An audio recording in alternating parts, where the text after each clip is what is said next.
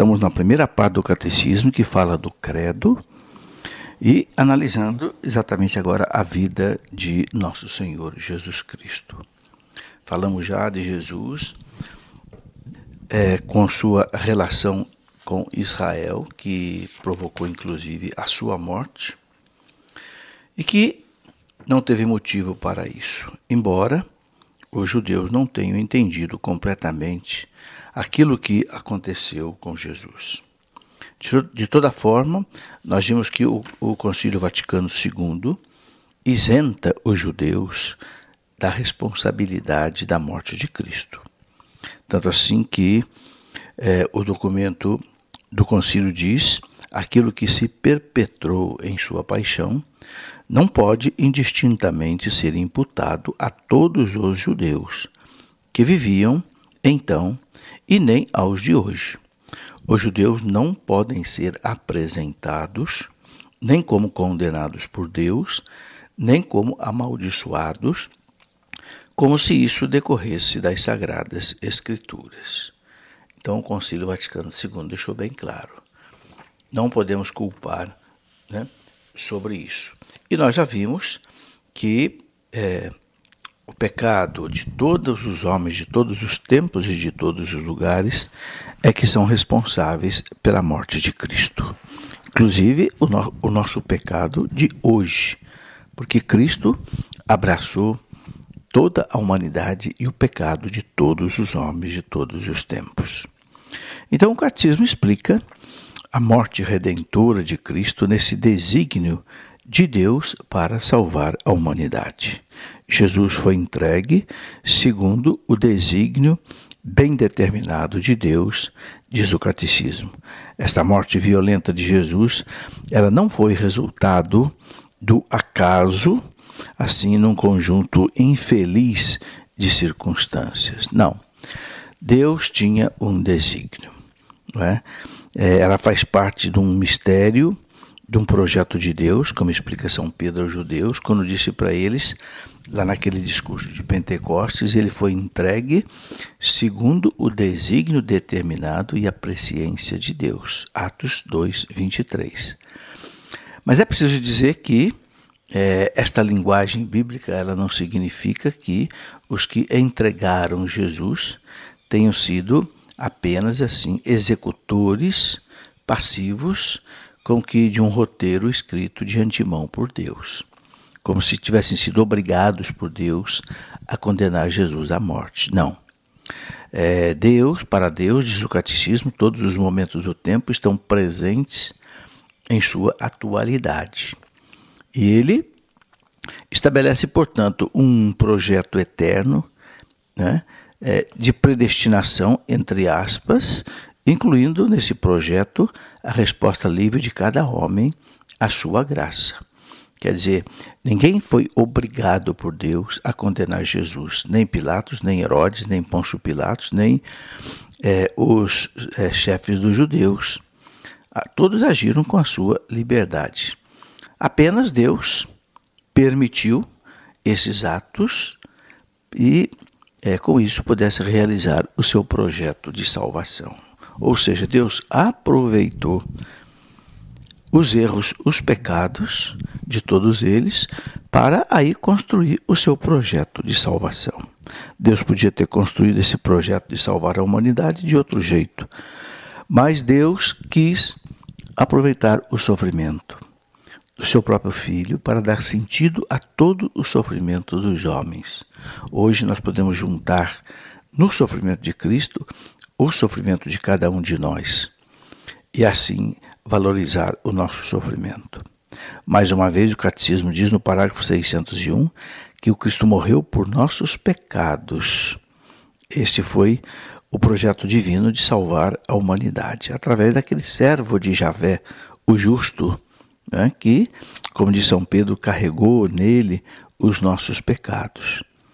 São Paulo, na sua confissão de fé, diz que recebeu é, isto através do Cristo diretamente, que Cristo morreu por nossos pecados segundo as Escrituras, que estava prevista já desde lá de todos os profetas.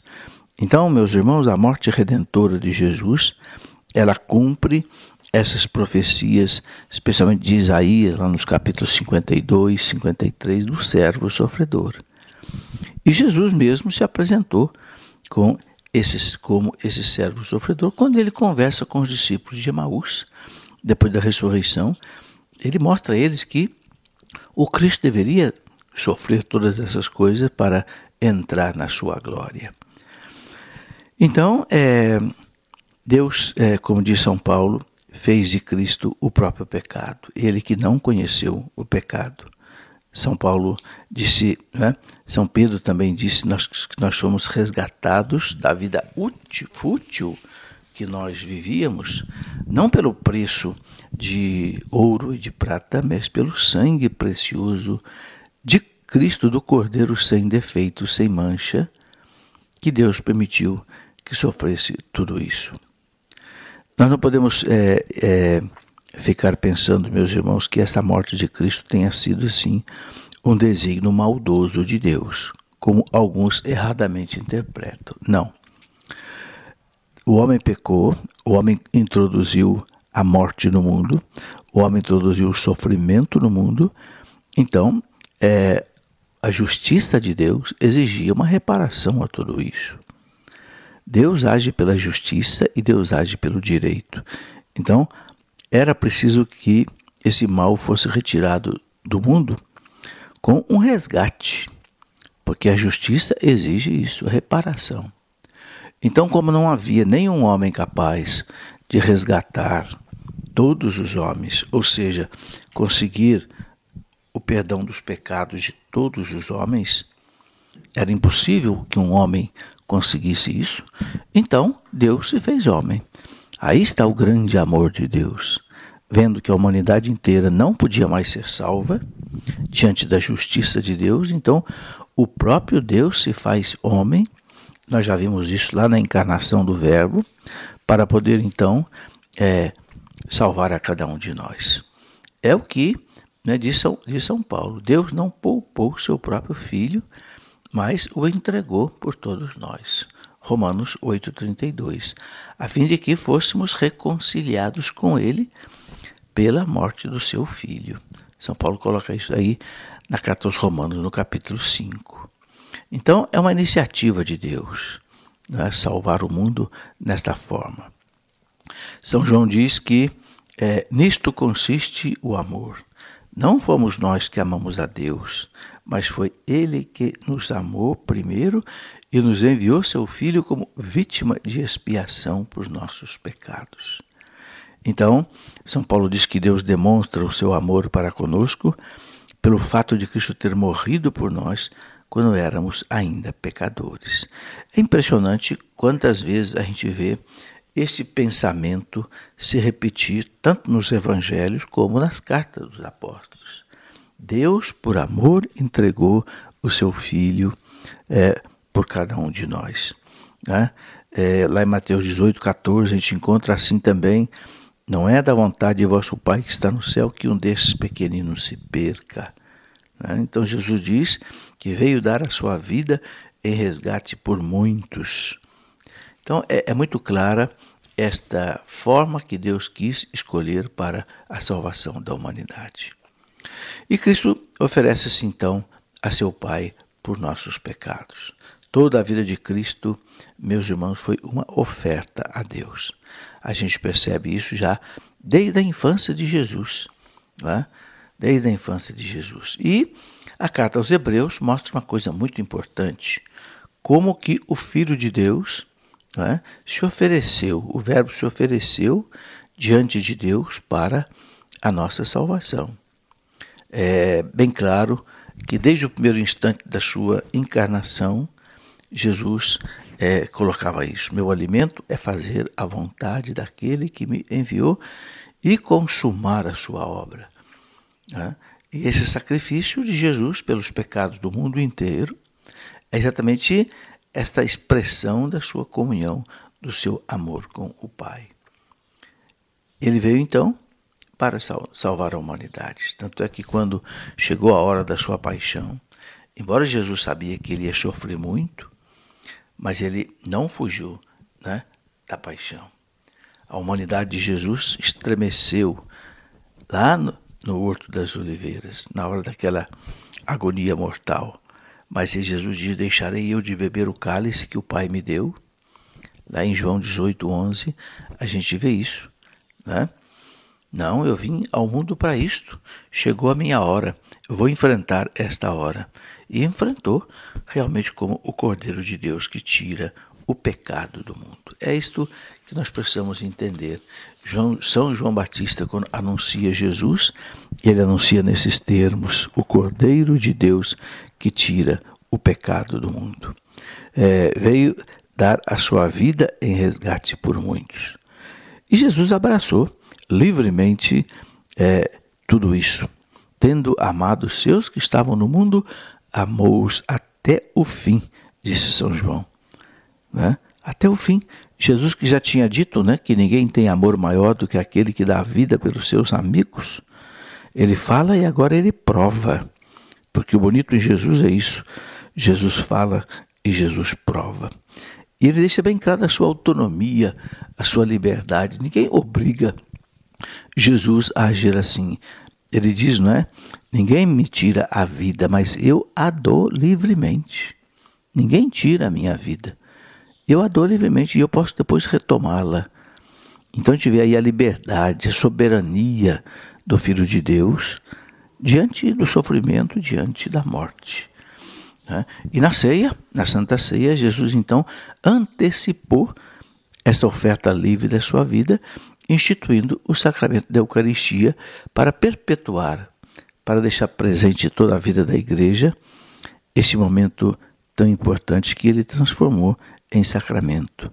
Isto é o meu corpo que é dado por vós. Isto é o meu sangue, o sangue da aliança, que é derramado por muitos para a remissão dos pecados. Instituiu aí o sacramento da Eucaristia e disse para os apóstolos: Fazei isto em memória de mim. É um memorial do seu sacrifício. Então, é, a igreja, a vida inteira, desde esse momento, desde a, daquela ceia, os apóstolos repetiram essa ceia até o dia de hoje. E nós sabemos que a Eucaristia, a missa quando é celebrada, não é uma repetição da morte, da ressurreição de Jesus, não. É uma presentificação. Você precisa entender isso bem claro. Não é uma celebração assim como nós fazemos com o 7 de setembro, 21 de abril, apenas uma lembrança de um fato. Não. É a presentificação daquele fato, a atualização. O mesmo Calvário que aconteceu há dois mil anos atrás, agora se torna presente diante de nós. É muito importante entender isso para você entender o significado da Santa Missa. Quando você participa da Santa Missa, você participa do único, eterno, o mesmo sacrifício de Cristo. Você está diante do Calvário. E quando você participa da comunhão, você participa daquela mesma e única ceia que Jesus celebrou com os apóstolos. É por isso que é o sacerdote quem nos dá a Eucaristia, porque ele representa o próprio Cristo que diz: Tomai e comei. Então hoje renova-se no altar, na igreja, na missa, a própria Santa Ceia. Nós precisamos entender isso profundamente. Jesus não veio a este mundo para outra coisa a não ser para salvar a humanidade. E salvar como? Retirar o pecado do mundo. E retirar o pecado do mundo como? Com a sua morte. Entregando a sua vida o valor infinito da sua vida à justiça de Deus, para que, diante disso, a justiça de Deus perdoe todos os nossos pecados. E é por isso, meus irmãos, que a primeira coisa que Jesus fez, depois que ele ressuscitou, foi instituir no domingo da própria ressurreição, ele instituiu o sacramento da confissão. Porque é pelo sacramento da confissão que ele arranca os pecados agora do mundo. Diante do seu Pai, ele conseguiu perdão para todos os homens. A justiça foi satisfeita. Agora é preciso que cada um beba esse remédio. é preciso que cada um fique curado do pecado. E esta cura vem pelo sacramento da confissão.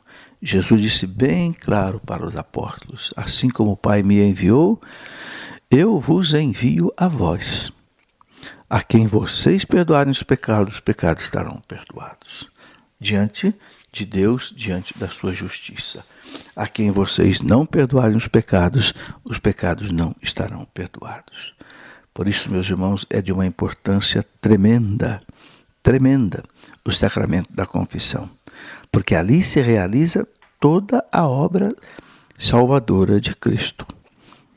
Ali nós ficamos livres dos nossos pecados. Diante da justiça de Deus, nós ficamos perdoados. Se de fato estivermos arrependidos, se de fato nós tivermos o propósito de não querer fazer mais aquilo, e se a gente confessar o pecado ao sacerdote né, de maneira bem clara, sem esconder nada, sem fingir nada, ficamos libertados de todo o mal.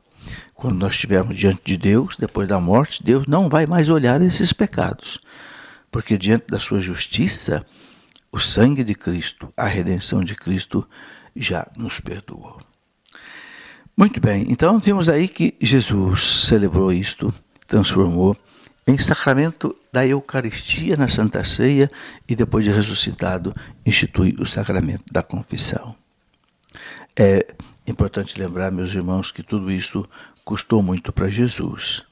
Lá naquela agonia do Horto das Oliveiras, no Getsemane, Jesus né, é, sofreu muito era homem e sofreu como homem também, sem deixar de ser Deus. Chega a dizer ao Pai: Meu Pai, se for possível, afasta de mim esse cálice. Mas ele em seguida diz: não, é? não se faça a minha vontade, mas a tua. Por isso que São Paulo diz que foi obediente até a morte morte de cruz. Lá na carta aos Filipenses 2, 8, São Paulo diz isso. Não é? E vivendo assim, ele então nos libertou. Como diz São Pedro, carregou em seu próprio corpo os nossos pecados sobre o madeiro. São Pedro é claríssimo. Na sua primeira carta, capítulo 2, versículo 24, carregou em seu próprio corpo os nossos pecados sobre o madeiro. Aí a gente vê, meus irmãos, o horror que é o pecado. É olhando para o Cristo despedaçado na cruz, coroado de espinhos, flagelado, destruído. É que a gente vê como o pecado é horrível.